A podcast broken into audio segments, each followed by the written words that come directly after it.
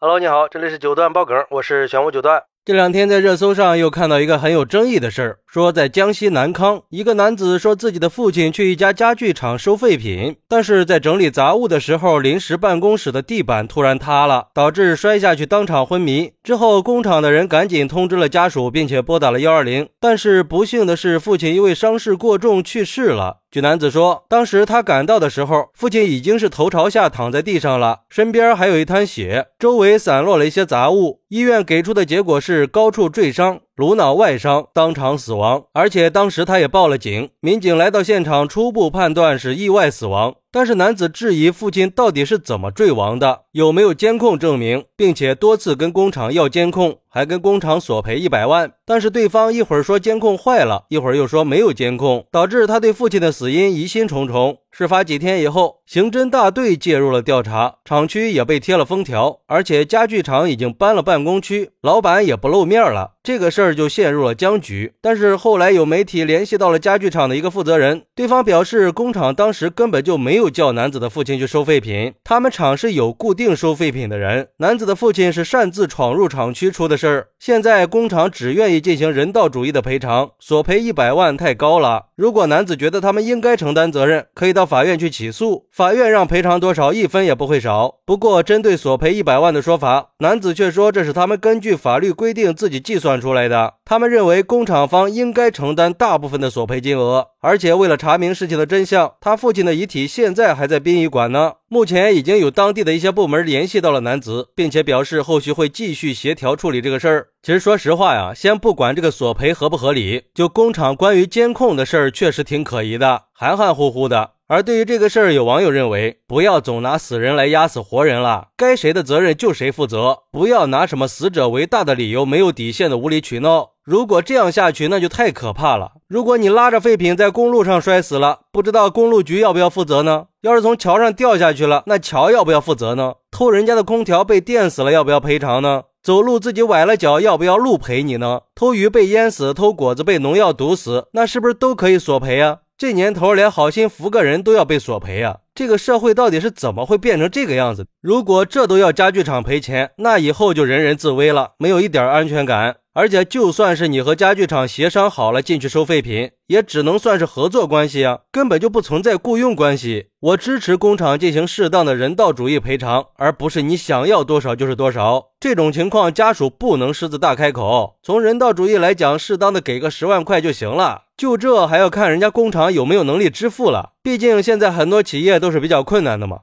不过也有网友说，还说什么是私自闯入，我就不信收废品的会不经过你同意就进入工厂，厂区会没有保安吗？事故原因是可以分析的，工厂确实是存在安全隐患没有消除的，这是一定要承担责任的，因为这个隐患会针对不特定的人造成可能的伤害。而且按理说收废品的进来，厂家应该有人跟着呀。最关键的是一会儿说没有监控，一会儿又说监控坏了，这就是不能自圆其说呀。这到底是想隐瞒什么呀？而对于这个事儿，有律师认为，这个问题的关键在于老人到底是不是受雇去收废品的，工厂是不是有安全隐患。只有把这些问题弄清楚了，才能更好的去追责。如果工厂确实有安全隐患，那该赔多少就得赔多少，根本就不是什么人道主义赔偿的问题。所以在这里也提个醒，在收废品期间，最好是安排个人陪同，以免出现安全事故。同时，作为收废品的人，在工作的时候也要注意安全问题。比较危险的活，可以要求雇主提供安全设施或者提供辅助，避免出现意外。但是我觉得吧，这个事儿之所以到现在都没有得到解决，这里边肯定是有问题的。主要问题就是证明不了老人到底是自己闯进去的，还是被工厂叫进去的。但是我觉得收废品的大概率是不可能在工厂有人的情况下进入厂区的，而且还是那么深入的上了二楼。不过这也只是猜测而已。如果说是被叫去的，就像网友说的是合作关系，